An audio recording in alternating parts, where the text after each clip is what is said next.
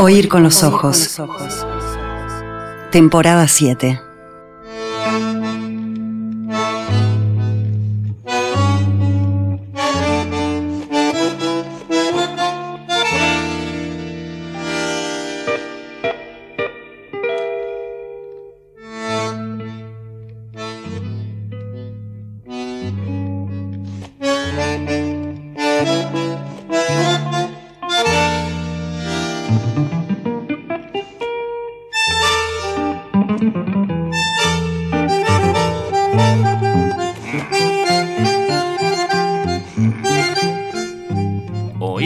Ojos a partir de este momento junto a Rafael Mandresi. Bienvenido. Muchas gracias, Fernando. ¿Qué tal? Rafael, columna de Rafael Mandresi en Oír con los ojos. ¿A propósito de qué esta vez, querido? Mira, este, lo que quería proponer es una recorrida necesariamente muy rápida, eh, partiendo de la anatomía, pero de la anatomía siglo XVI, XVII, XVIII, no como, como, disciplina que pertenece a la medicina, sino como eh, un, una referencia, como un modelo eh, que eh, fue usado para prácticamente cualquier tipo de pensamiento y, y de discurso, eh, de tipo metafórico, este, pero en fin, eh, presente en prácticamente toda palabra proferida, diciendo lo que del hombre, del ser humano, podía y debía ser dicho. Claro, porque si decimos anatomía ahora, Sí. el primer sonido que tiene esa palabra para nosotros ahora en, eh, nuestro mundo es, bueno, esa rama sí, de la medicina tal vez diríamos, eh, que se ocupa de estudiar, bueno, eh, cómo están hechos los seres vivos. Eh, ahora, sin embargo, eso, eso, es, eso es nuestro y es tardío, digamos. Eh, sí, o sea, la, la- la anatomía, cuando hablamos, cuando hablo de anatomía, este, y eh, suelo decir que este, arranca ya hacia fines del siglo XIII, me estoy refiriendo a las disecciones anatómicas, o sea, el hecho de abrir cadáveres humanos Claro. para inspeccionar su interior y para describir sus partes. Como quien desarma un artefacto. Exactamente. Y, y- y eso formó y siguió siempre formando parte de eh, la medicina y de la cirugía, de eh, quienes la practicaron como disciplina concreta este, eran médicos o cirujanos, quienes la enseñaban en las universidades también lo eran, quienes hacían demostraciones públicas de anatomía en los anfiteatros también este, eh, eran médicos y cirujanos. Eh, no quiere decir que fueran ambas cosas, quiere decir que había médicos por un lado y cirujanos por el otro, porque recordemos que este, un cirujano en, ese- en esos tiempos no es un médico. Hmm. Eh, no hay- Incluyendo, por supuesto, ese oscuro y fascinante capítulo que es el que está dedicado al, al tráfico de cadáveres, ¿no? A los También. efectos de poder avanzar en esa También, disciplina. porque si bien había disposiciones eh, de los estatutos universitarios que, y de las autoridades civiles que eh, establecían que se debía entregar un número determinado, tres, cuatro, cinco cadáveres por año para las disecciones públicas, en invierno, por supuesto, eh, la... Claro, no lo había pensado eso. Vos decís, por supuesto, claro, tiene mucho sentido. eh, y en, digamos, sin otro medio de conservación, eh, eh, ponerse en pleno verano a, Sí, a sí, sí, manipular sí, este, cuerpos muertos es complicado. Había zafra de, de anatomistas. Y había un periodo este, de un mes, ponele, eh, a lo largo del cual se realizaban estas, estas disecciones públicas en eh, la mayor parte de las veces en eh, lugares expresamente construidos para eso, lo que llamamos, lo que se llamaban teatros anatómicos y que después solemos llamar más bien anfiteatros. Pero muy rápidamente la, la anatomía pasó a ocupar un lugar absolutamente central en la cultura Hmm.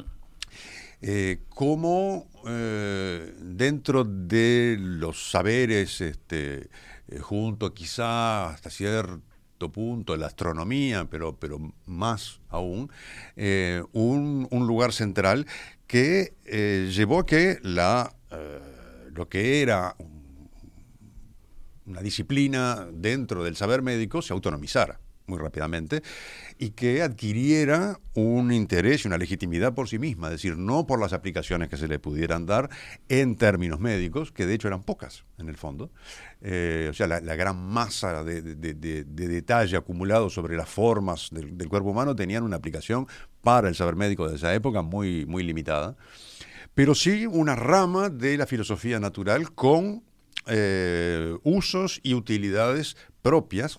Y por ahí quería justamente empezar. Perdón, para despejar una cosa más, Rafael, que me parece interesante. ¿Podemos decir que a los antiguos no se les había ocurrido esto de diseccionar un cuerpo para ver cómo era? Eh, es un tema eh, complicado. la respuesta es sí, se les ocurrió.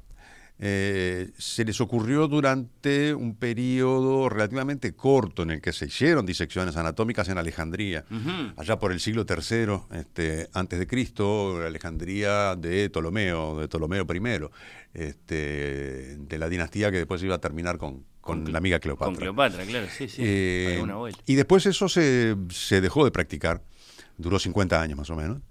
Eh, por eh, razones que tienen que ver con polémicas o debates dentro de los médicos alejandrinos este, y otros a su vez sobre el interés que eso tenía para la medicina. Y la conclusión a la que se terminó llegando es que eh, por lo menos ganaron aquellos que sostenían que no tenían ningún interés para el saber médico, que no servía para curar a nadie, que no, tenía este, sentido este, librarse a, eh, a esa práctica. Y así durante... La desdeñaron. Desde, desde el siglo III antes de Cristo hasta fines del siglo XIII, o sea, tenemos ahí 1500 años, este, grosso modo, no, no se practicaron disecciones, no porque estuvieran prohibidas, nunca lo estuvieron. Y es una de las cosas que este, vamos a ver justamente que, la idea de, la prohibición por razones religiosas de la anatomía es un mito historiográfico, eh, sino porque no, no presentaban este, un interés particular eh, a los ojos en el medio este, universitario, por lo pronto, de eh, médicos y fuera del ámbito universitario de eh, cirujanos. pero sí se retoma esa práctica por razones que no, que no, no hay tiempo de, detallar ahora, pero este, en esa edad media tardía y se vuelve una práctica este, a partir del siglo XVI, digamos el, renacimiento, para, para, decirlo con una categoría que no es muy satisfactoria, pero en fin, este, se eh, convierte prácticamente en rutina en cada vez más ciudades y eh, ciudades universitarias sobre todo, pero no únicamente, eh, hasta convertirse, como decía recién, en un, saber eh, central que permite este, muchas otras cosas más allá de conocer cómo está estructurado, organizado el, cuerpo humano, en particular eh, en su interior. El conjunto de, libros de anatomía que se empiezan a publicar ya en el siglo XV, a publicar en sentido impreso, eh, tienen siempre un primer capítulo o en algún lugar en los primeros capítulos, eh, una sección para describir, para este, eh, asentar el, interés de las anatomías. Cuando digo las anatomías, digo las disecciones. y de la anatomía como saber que emana de las disecciones. Y, eso se prolonga eh, de manera más o menos, este, no digo idéntica, pero muy, muy homogénea, hasta el siglo XVIII. Por ejemplo, y este no es un libro de anatomía, sino la enciclopedia de Eddie de d'Alembert, sí.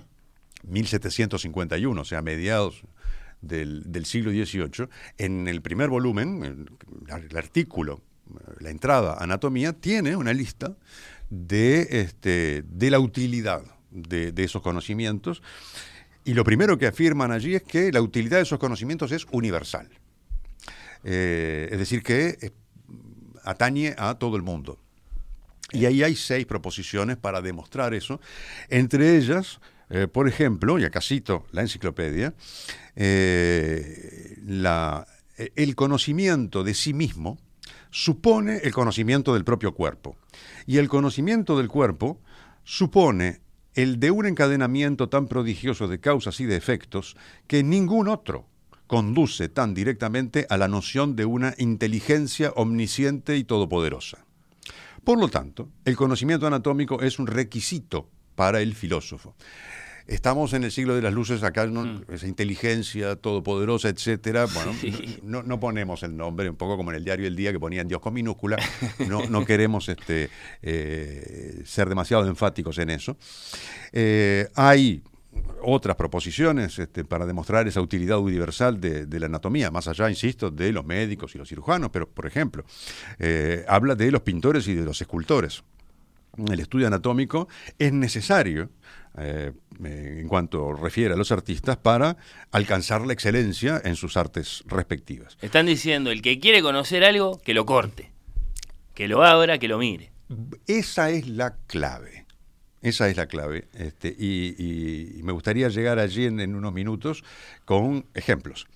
Eh, la conclusión de la enciclopedia eh, general a esta, esta primera parte del artículo donde se habla de, las utilidades, de la utilidad del conocimiento anatómico, eh, concluye diciendo, todo individuo gana al conocer su cuerpo. No hay nadie cuya creencia en un ser todopoderoso no se vea confirmada perdón, por la estructura, la figura, la conexión, la comunicación de las partes que lo componen. A este motivo tan importante se une un interés no desdeñable, cual es el de ilustrarse sobre los medios de gozar de buena salud, etcétera, etcétera. Pero ahí lo que aparece claramente es más allá de cuáles son los ámbitos de utilidad que está mucho más allá de eh, cuestiones de salud, de, terapéutica, de medicina, de, cirugía. Ahora, esto que plantea la enciclopedia, como decía recién, eh, no, no, aparece, no es una novedad a mitad del siglo XVIII, esto se repite desde por lo menos el siglo XVI, eh, con argumentos más o menos este, análogos. Eh, un caso entre muchos otros, pero que este, es muy, muy elocuente, aparte es, un, autor este, que, escribe largo, hmm. eh, que es un médico francés, médico anatomista, que se llama André Dulaurent. Eh, Lawrence, se escribe, con ese al final, no como, como Pedro Lawrence, eh, que publica un libro grueso de cientos de páginas llamado Historia Anatómica. Historia en este caso quiere decir descripción, eh, en el, uso ese de la palabra historia, donde le dedica capítulos enteros a todo esto. por ejemplo, los capítulos quinto al octavo del primer libro del tratado este, que se llama Historia Anatómica, está dedicado a demostrar, cito los títulos, cuánto sirve la anatomía para conocer a Dios, cuán útil es la anatomía para los filósofos y para casi todos los artesanos, y recién en tercer lugar, que la anatomía no solo es útil, sino necesaria para el médico. Hmm. Pero antes de eso, en otros capítulos, este mismo libro se detiene, cito también los títulos, en la excelencia del hombre demostrada por sus partes, a saber, el alma y el cuerpo. Capítulo 1. Cuán admirable es la dignidad y la estructura del cuerpo humano. Capítulo 2. La excelencia del hombre, tal como la muestra su desnudez. Capítulo 3. Y el capítulo 4. ¿En qué se diferencia el cuerpo del hombre del de los otros animales y lo que hay de particular en su estructura? Acá lo que, eh, en todo este conjunto de capítulos, hay un elogio de la anatomía, y lo interesante es que se juxtapone al elogio del ser humano. Eh, y tiende a mezclar, a confundir en un, único, digamos, impulso ditirámbico, eh, en el que la anatomía funciona, opera como antropología. Es decir, como la lectura de ese libro magnífico que es el cuerpo humano, en el que están escritos o se inscriben el designio y la inteligencia del eh, creador. Y, todo, y, el libro este lo enfatiza larguísimamente, eh, estableciendo una especie de subgénero que podría llamarse de eh, anatomías morales. Hmm. claro, lo, que, lo que lo que me quedó ahora como inquietud es que no es lo mismo abrir un cuerpo para ver, bueno, cómo es eh, la, la, la, esa bomba de sangre que tenemos adentro y, y, bueno, y, atenerse a lo que sea que le depara eh, al anatomista, su, su búsqueda, su exploración, que abrir un cuerpo buscando algo. Ah, ¿Dónde está el alma? Sí, aunque en estos ¿Dónde de todo esto que yo estoy viendo? Sí, este, en, estos casos este, el, alma este, la mencionan, pero no se meten con ella porque eso es campo de otra gente, los teólogos en particular, y más vale no andar este, eh, pisoteándoles el jardín porque eh, allí las cosas se pueden poner feas, eh, según lo que se diga. Pero sí este, esa antropología que es una palabra que se crea en ese, en ese momento. La antropología es este, la doctrina del hombre o del ser humano. Y que se divide en dos ramas. Por un lado, la psicología, que es la ciencia del alma, de la psique, y la anatomía, que es la ciencia del cuerpo. Eh, y el, conocimiento del cuerpo, a través de la disección, permite ir, este, digamos, eh, develando a partir de lo más pequeño lo más grande. Es decir, al conocer el cuerpo del hombre conocemos al hombre, al hombre en sentido genérico de ser humano. Digo hombre porque es el lenguaje que se usa en estos textos. Sí, sí, se entiende. Eh, y conocer al hombre implica conocer a la criatura más perfecta de la creación y por lo tanto acercarse a los designios de su creador. O sea, para un juego de como de muñecas rusas, este, abrir un cadáver lleva a contemplar la maravilla de la creación divina y por lo tanto a este, aproximarse a Dios. O sea, conocer a Dios se transforma en todos estos textos en uno de los eh, leitmotiv del, del interés de la, de la anatomía. Es decir, el ser humano concebido como resumen eh, de la creación y objeto de contemplación eh, que suscita eh, la emoción de la perfección.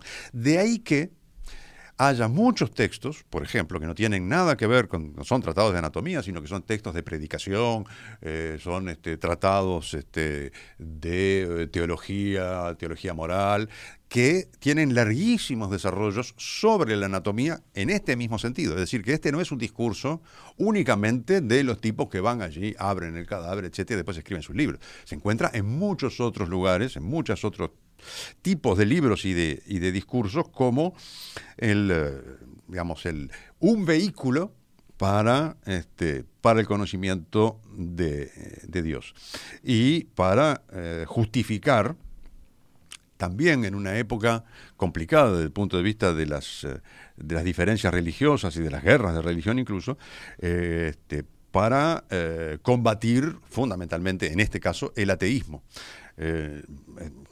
Cito de nuevo a, a, ¿quién pues al contemplar con atención la admirable estructura del hombre no honrará, no reverenciará y adorará al autor y arquitecto de una obra tan grandiosa? Hmm. Eh, a esto se eh, suma otra utilidad que está vinculada. Conocimiento de Dios, pero conocimiento de sí mismo, que están articulados. Eh, la, moral anatómica, este, esta que se, se elabora en, este, en, estos términos, también se asienta en, el hecho de que eh, la anatomía nos enseña cómo debemos regular nuestros hábitos, es decir, controlar nuestras pasiones. Quien se conoce a sí mismo, cito de nuevo, sabe moderar los hábitos del alma, apaciguar las tormentas internas cuyos torbellinos y mareas lo agitan miserablemente, y aplacar las diversas pasiones que lo atormentan como furias. La anatomía nos lo enseña muy bien, mostrando, por ejemplo, que las facultades del alma tienen sedes diferentes distribuidas en un eje vertical. La facultad razonable está situada en el lugar más alto, es decir, en el cerebro, la irascible en el corazón, la concupiscible en el hígado. Y por tanto, estas dos últimas deben servir y obedecer a la primera y más alta como a su reina. Y acá la anatomía moral se transforma en analogía política. Eh, claro, claro, claro. El imperio de la voluntad explicado por la razón anatómica, aparece como un instrumento para la regulación de la conducta individual y se aplica más allá del campo de la, de la filosofía moral, sino que, eh, insisto, eh, llega y explícitamente eh, a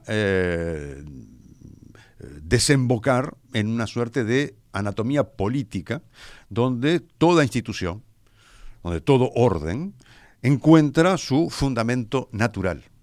Y ahí hay un punto importante, es decir, este, se naturaliza una moral, una política. ¿Por qué? Porque el objeto de eh, indagatoria del saber anatómico son objetos naturales, es decir, que se asienta en ese tipo de conocimiento eh, elementos de, eh, como decía, de, otro orden. Y, si bien, repito, cité a André Dublorand, pero podrían citarse decenas de textos que dicen más o menos mayor o menor extensión, con mayor o menor felicidad en la, en la escritura, eh, las mismas cosas o cosas eh, semejantes, eh, en, combinando este, dos tipos de elogios, el elogio del ser humano junto con el elogio de la anatomía, engarzados en esa utilidad del conocimiento de sí mismo y del conocimiento de Dios. Ahora bien, Dentro de las utilidades morales de la anatomía, hay una tercera, que es la que eh, refleja el, aforismo eh, en latín memento mori. Recuerda que eres mortal. Eh, ¿Por qué? Porque una demostración de anatomía, una disección pública, exhibe lo, lo efímero de la condición humana y se transforma, además de otras cosas, en un momento de meditación moral.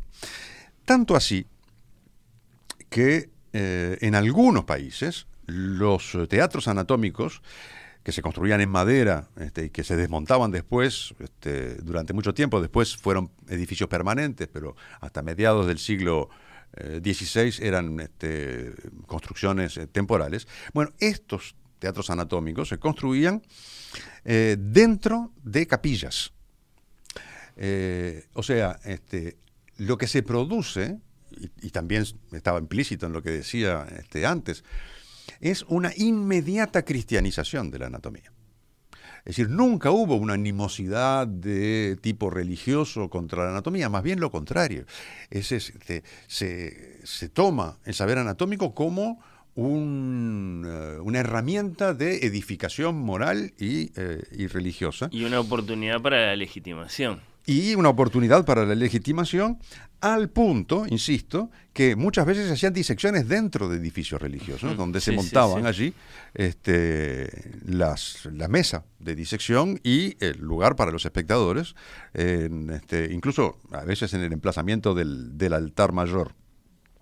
Eh, y hay toda una serie de lugares donde esto se eh, se desarrolló más eh, de lugares, de ciudades o de, regiones de Europa donde esto se desarrolló de manera más intensiva, pero se encuentra básicamente en, todos lados.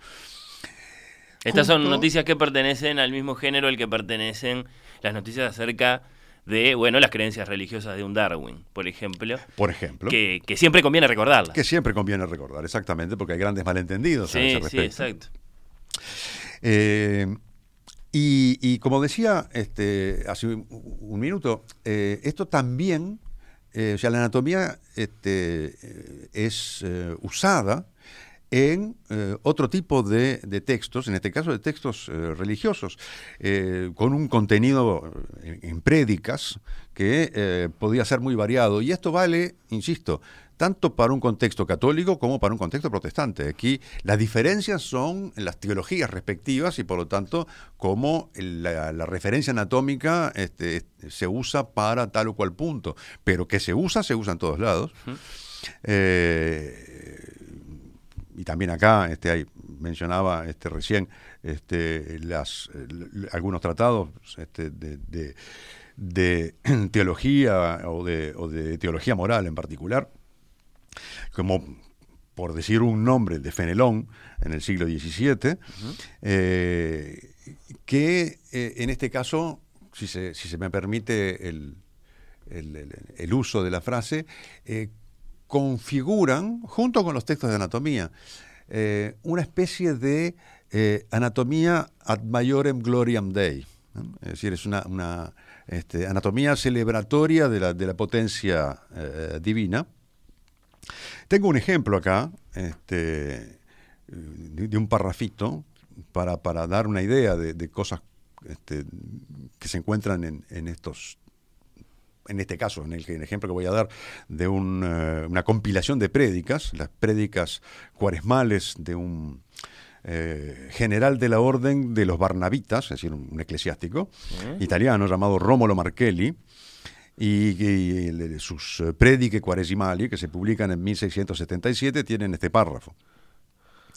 Ese experto anatomista, con la mano armada por un escalpelo, en un acto que se parece al del verdugo pero que es el del juez, se halla ante un cadáver para exponer hacia afuera lo que está adentro y descubrir en los muertos los secretos de los vivos. Comienza su obra. Quita sutilmente la piel, luego corta las carnes, después desnuda los huesos desata los lazos de los nervios, deshace los nudos de los músculos, abre los órganos de los sentidos, muestra todas las membranas separadas, todos los cartílagos desgarrados, todas las vísceras retiradas. Oh pecador, he aquí para ti a Cristo, convertido en tu anatomista, que ese día tomará el cuchillo cortante y aguzado de doble filo. Esta es una, una especie de, de autopsia barroca del pecador pero que digo, es un ejemplo entre muchísimos de este tipo de referencias. Eh, cuando ya, en el siglo XVII ni que hablar, eh, la anatomía es, insisto, central eh, como referencia para la comprensión, casi diría yo, del, mundo. Pongo un, ejemplo rápido este, más. un protestante italiano llamado Agostino Mainardo, aunque se supone que es un seudónimo, eh, en 1552, o sea, mediados del siglo XVI, eh, publica una anatomía de la misa.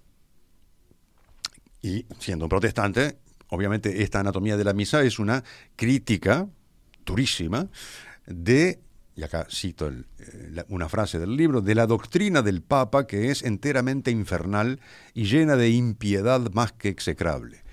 Y después explica y desarrolla todo un análisis de la Biblia por analogía completa y absoluta con una disección anatómica. Las partes de la misa son las partes del cuerpo. Eh, dije la Biblia recién, no, es una disección de la misa.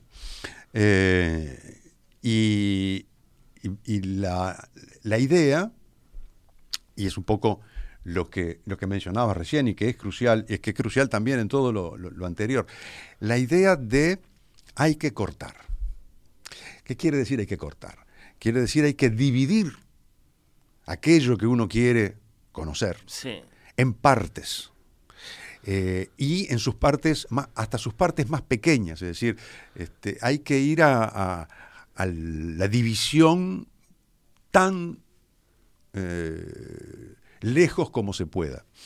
Eh, y si se trata de un uso analógico o metafórico, por supuesto que esa división teóricamente puede ir mucho más lejos que lo que con los instrumentos disponibles se podía hacer concretamente en... Ah, los escalpelos intelectuales. exacto, el escalpelo intelectual, esa es la, metáfora perfecta para... Tienen su este, repertorio. Para designar estas, eh, estas cosas. Y de ahí de ahí la presencia, yo diría casi la ubicuidad, desde la segunda mitad del siglo XVI, de la expresión hacer la anatomía de algo. Que cubre un campo extraordinariamente vasto de objetos y de temas y de asuntos. Eh, que eh, en perspectiva tenía la mesa de anatomía política y venía Fito Por eh, ejemplo, sí, sí, Daniel Buquet, etc. Exactamente. Y un, lugar donde esto se desarrolla de manera este, muy, muy, muy, este, digamos, abundante, es en Inglaterra, donde se pone, no diría de moda, pero en fin, se podría decir así para decirlo este, rápidamente, las anatomías literarias, teológicas, políticas, científicas. Es una, una especie de, de género inmenso, que, que, existe fuera de Inglaterra también, pero que en Inglaterra, por razones este, que no, no, están del todo claras, se fue, fue, inmenso. ¿eh? Como se extienden. Se extienden. Imparablemente. Y, este, y, y allí se ve claramente eh, cuál es la, digamos, todas las características de la anatomía concreta, esa que diseca, que este, se ponen de manifiesto cuando uno dice voy a hacer la anatomía de algo que no, no es un cuerpo, o que se asimila a un cuerpo, pero de manera metafórica. Eh, ¿Qué se trata? Por ejemplo, en este caso en Inglaterra, eh, escribir una anatomy eh, equivale a sacar a luz la verdadera naturaleza de las cosas, es decir, desvelar, abrir para ver qué hay más allá o adentro. Eh, ya fuese el espíritu, la fortuna, el pecado, la muerte, el absurdo, la tiranía papal, etcétera, etcétera, etcétera. Y estos que acabo de mencionar son los temas de algunas de esas anatomies eh, publicadas en Inglaterra entre fines del siglo XVI y los primeros años del siglo XVII. Y tenés títulos como, por ejemplo, eh, Anatomy of the Mind, ¿no? anatomía de la mente. Vela Anatomized in a Fancy, ¿no? el coraje anatomizado. The Anatomy of Abuses, Anatomy of Lovers' Flatteries, 1584. The Anatomy of Absurdity, la anatomía del Ajax metamorfoseado, Anatomy of the Metamorphosed Ajax. Eh, y podría seguir la anatomía del pecado, a lovely, a lively, viviente, Anatomy of Death, ¿no? la anatomía de la muerte, la anatomía del Papa Juan, eh, la anatomía de la tiranía papal, como ya dije, la tiranía de los humores, etcétera, etcétera. Y luego, ya en el siglo XVII, hay eh, anatomías de caracteres, como se les llama. Es decir, por ejemplo, The Times Anatomized, la época anatomizada. The character of a presbyter, or Sir John anatomized, ¿no? el carácter de un presbítero o Sir John anatomizado.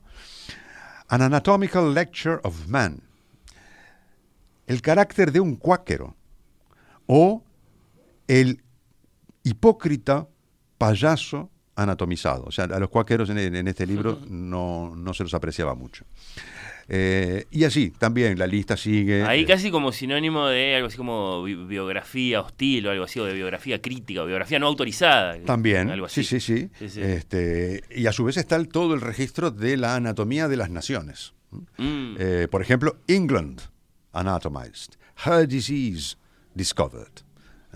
The character of Italy, or the Italian anatomized by an English surgeon. Italia anatomizada por un cirujano inglés. Eh, hay, entre toda esta gama de, de, de, textos, hay algunos más eh, famosos que otros, o sea, que Pero han pasado claro. a la posteridad, este, como por ejemplo del gran poeta John Donne. Sí, sí, sí, poeta metafísico. Es uno de sus poemas, un largo poema, lleva por título Anatomía del Mundo, Anatomy of the World. Eh, y bueno, un amigo de quien hablamos, ya le dedicamos un anaquel entero, como Robert Barton, que es el autor probablemente de las más conocidas de las obras pertenecientes a este género. Ahí está. De las anatomías, la anatomía de la melancolía. Y se trata de una disección, lo dice el título, además, título larguísimo, eh, una disección filosófica, médica, histórica de la melancolía, abierta y cortada, conteniendo todas sus partes, sus causas, sus síntomas, sus pronósticos y varias de sus curas. Una inspección minuciosa, en detalle, parte por parte, por lo tanto, para sacar a luz lo que está oculto.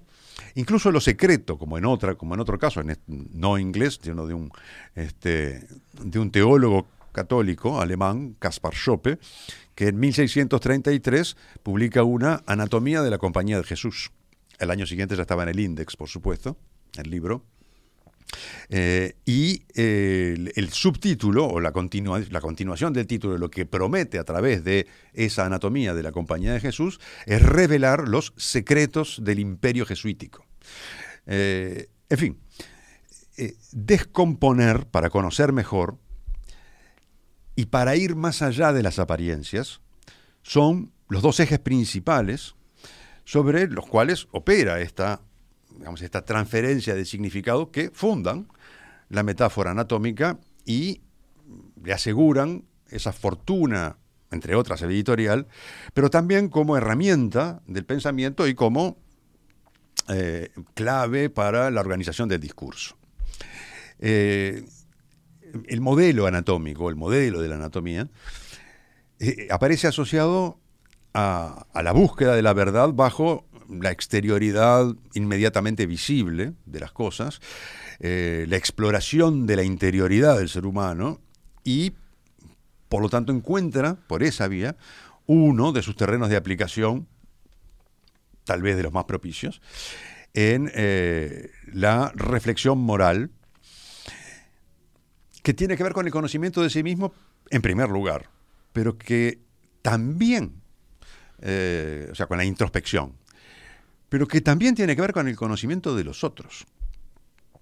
Eh, es decir, hacer la anatomía de otro, llevar este, proyectar sobre los demás una mirada anatómica implica descubrir sus intenciones ocultas. Hmm, implica descubrir cómo esa, cuál es el carácter, cuál es el, eh, espíritu de, esos individuos o de ese individuo, pero tiene la utilidad fundamental de este, descubrir cuáles son sus, este, eh, sus verdaderas intenciones, sus verdaderos pensamientos que pueden estar disimulados este, voluntaria o voluntariamente o no, y esto se encuentra en toda una serie de libros que eh, tratan, la mayoría de ellos, de las habilidades de los cortesanos. Es decir, un buen cortesano es aquel que tiene el ojo anatómico, es decir, aquel que... Hace la lectura profunda. Eh, la, lectura del, según el lenguaje que se usa, en textos que, una vez más, no son textos de anatomía en absoluto, la anatomía del alma. Hmm. o la anatomía del corazón de, este, del prójimo, que, tiene una vertiente espiritual y mística incluso, ¿no? la anatomía del alma en particular, en el terreno de la introspección. Pero en este caso, de lo que se trata es de... Eh, eh, ¿Cómo decir?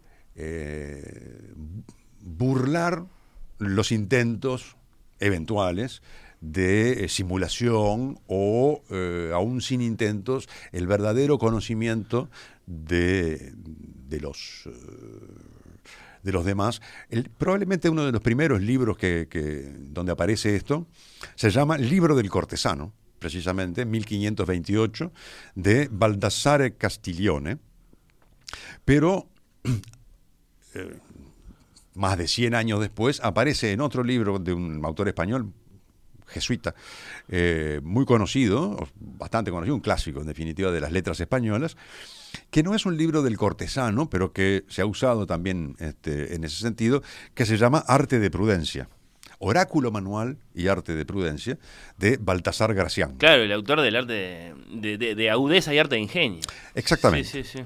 Eh, y que dice, es una colección de aforismos, ¿no? Como 300 aforismos, y en uno de ellos eh, el hombre juicioso y notante, aforismo 49, sabe hacer anatomía. Hmm. Sonda el fondo de la mayor profundidad. En viendo un personaje, le comprende y lo censura por esencia. De raras observaciones, gran descifrador de la más recatada interioridad. Nota acre, concibe sutil, infiere juicioso. Todo lo descubre, advierte, alcanza, y comprende.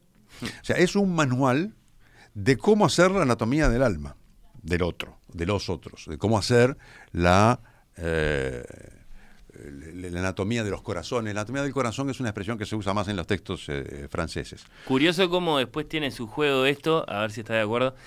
Eh, con lo que sucede hoy, incluso hiciste la división bien clara, ¿no? De un lado el, conocimiento del cuerpo y del otro lado el conocimiento de la psique, con la psicología. En algún momento se dijo, más hacia nosotros y más coloquialmente seguro, eh, ah, yo, soy muy psicólogo. Sí, sí, sí. Eh, en, Este. en el sentido de yo te leo bien, Ajá. te adivino, no, no en el Sí, sentido de... De la mirada de- penetrante. Exacto, sí, sí, sí. Y en, en la raíz de estas cosas está, y vos lo, lo mencionabas recién, este, en, en esa, en esa síntesis perfecta, está ese escalpelo Hmm. que se sale de las carnes y que va a tallar su búsqueda de las verdades en otro lugar, en otros lugares, que en esa época son prácticamente todos los lugares. Claro. Es decir, dividir para conocer, ir más allá de las apariencias, sacar a luz, eh, forman, son algunos de los elementos principales de, de esa anatomía como eh, modelo de pensamiento, como, como manera de eh, captar, de interpretar, de conocer el mundo, que parte de la anatomía como práctica, pero a, a partir del momento en que esa práctica se transforma en un saber central, empieza a irrigar este, todas los- las provincias, digamos, digámosle así, eh, del imaginario, Claro. de la creencia, de la estética, de la religión, de la filosofía, etcétera, etcétera, Y etcétera. Rafael, no está pasando, no te quiero desordenar en tu recorrido, pero no está pasando algo así en, los en las últimas décadas, en los últimos tiempos con la historia.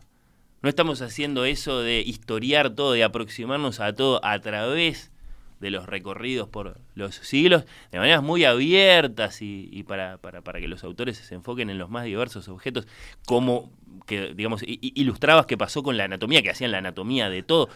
Sí. No está pasando ahora que están haciendo la historia de todo. Sí, sí, sí, sí. O que por lo menos le ponen Ahora- ese nombre a ciertas obras, ¿no? O sea, la, la- el- el- el- el, eh, digamos, la historia como explicación, no del pasado, sino del presente, este, también tiene una, una, este, una larga historia, valga la Sí, redundancia. sí, sí, sí. Este, y ya no se lo suele citar, pero este, durante mucho tiempo se citó a Cicerón. Este, la, famosa frase de historia magistra ¿no? la historia como maestra de vida. Eh, que tiene una segunda parte que nunca se cita, esa frase, que es nunca vetustatis, que también es mensajera de pasado. Eh, pero, pero sí, efectivamente, la idea de, en ese caso, en el caso de la historia, eh, lo, que, lo que opera fundamentalmente es que se pueden extraer lecciones de la historia y por lo tanto, para comprender un fenómeno hay que conocer su historia. Eh, cómo se llegó hasta allí. En algún momento nos interesó más cómo estaba hecho, qué había adentro, y en otro momento nos interesó más de dónde viene, ¿De qué pasó viene? antes. Sí, sí. Eh, pero eh, de alguna manera, est- este, este modelo anatómico del que, del que yo hablaba, también sigue estando presente, solo que ya no se habla tanto de anatomía, casi nada, este, porque la palabra anatomía fue reemplazada hacia fines del siglo XVIII por otra palabra, que es la que empleamos corrientemente, pero que en el fondo remite a operaciones del mismo tipo, que es análisis que también es una metáfora, porque análisis es una palabra que viene de la química y de la matemática, eh, y que, este, como decías recién, la, la mesa de anatomía política. Claro, sí, sí, este, sí. eh, bueno, podría llamarse así. Si hubiera habido este, una, una versión de, en perspectiva, eh, en el siglo XVII, así se habría llamado. Esa- efectivamente. Sí, sí, sí. O sea que esta, digamos, este esquema, esquema no, no en el sentido de que sea una cosa simple, no lo es para nada, pero digamos, esta mm, irrigación cultural de lo que es un saber sobre el cuerpo, sigue, aún habiendo perdido las referencias explícitas, sigue teniendo hoy eh, una operatividad muy manifiesta. Sí, sí, sí.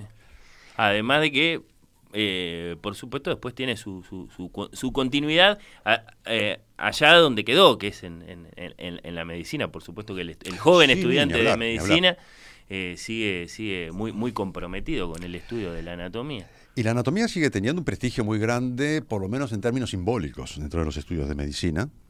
Eh, en algunos lugares, es más, después de haber abandonado las disecciones eh, y reemplazando el- los cadáveres eh, reales este, con este, autopsias virtuales o con disecciones virtuales, se está volviendo a usar, digamos, a, lo que se usaba este, hasta, hasta hace algunas décadas, este, cuerpos muertos. Es decir, en en este caso son, este, se trata de, de- de cuerpos de personas eh, que no son reclamados por nadie. Claro, empezaron a dudar de lo analógico y tuvieron que, Y, que volver y- a lo material. Y volvieron a lo material, están volviendo a lo material cada vez más, este, entre otras cosas porque justamente hay una parte del asunto que mu- tiene mucho que ver con la sensorialidad, este, más allá de la vista. Hay otros sentidos que juegan y que se considera que son importantes y de hecho toda la literatura anatómica de- desde fines de la Edad Media en adelante pone mucho el énfasis en eso, es decir, hay que tocar, hay que ver y hay que tocar eh, para conocer este, y en particular para el trabajo del anatomista es fundamental eh, el, ojo y la mano, por lo menos. Después también intervienen otros sentidos de maneras este, que no, no es muy agradable este, evocar, pero el olfato eh, e incluso el gusto. La anatomía como metáfora en una nueva columna de Rafael Mandresi, una nueva edición de El último Anaquel. Ya saludamos a Robert Barton, que acaso escribió la más famosa de todas las anatomías. Creo que nos queda eh, otro saludo, o que mejor dicho, bueno, eh, es necesario que busquemos a otro protagonista ahora, porque estas columnas suelen terminar con música. Sí, sí. Este, eh, Y, tenemos que ir en busca de esa milonga, del anatomista, de eh, ese, bueno, sí, eh, escalpelo del arrabal. A ver con qué nos encontramos. No, nos encontramos con una cosa mucho más sencilla y directa, porque hay un tango, este, que es el que propongo que escuchemos para cerrar hoy, eh, que se llama Anatomía. Viejo escalpelo, me quedé pensando. Viejo escalpelo. No, está bien, claro. Hay uno que se llama Anatomía, me lo adelantaste. Sí. Y, y- y- y me contabas que no es inocente de un, de- de un ámbito científico, médico, este tango en su composición. No, porque son, este, forma parte, es un tango de Eduardo Arolas, uno de los más grandes compositores de la Guardia Vieja.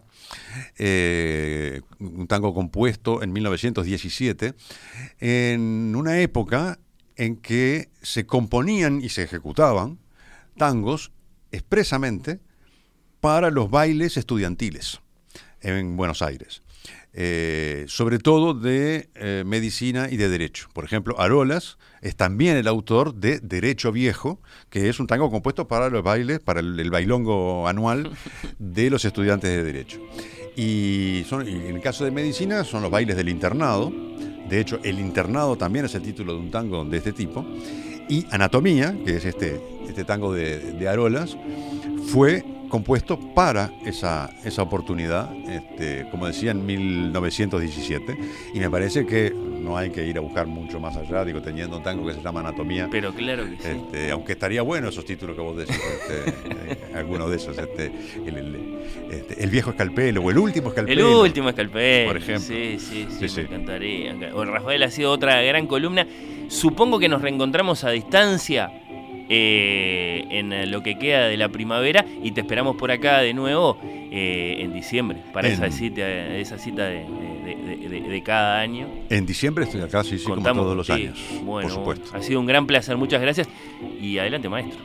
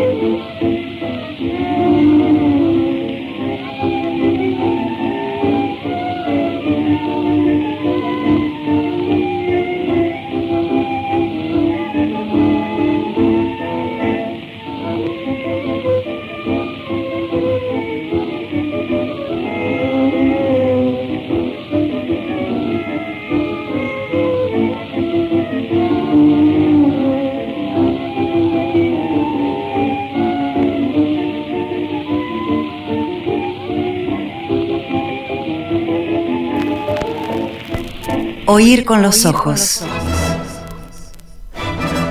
¿Ves lo que te digo?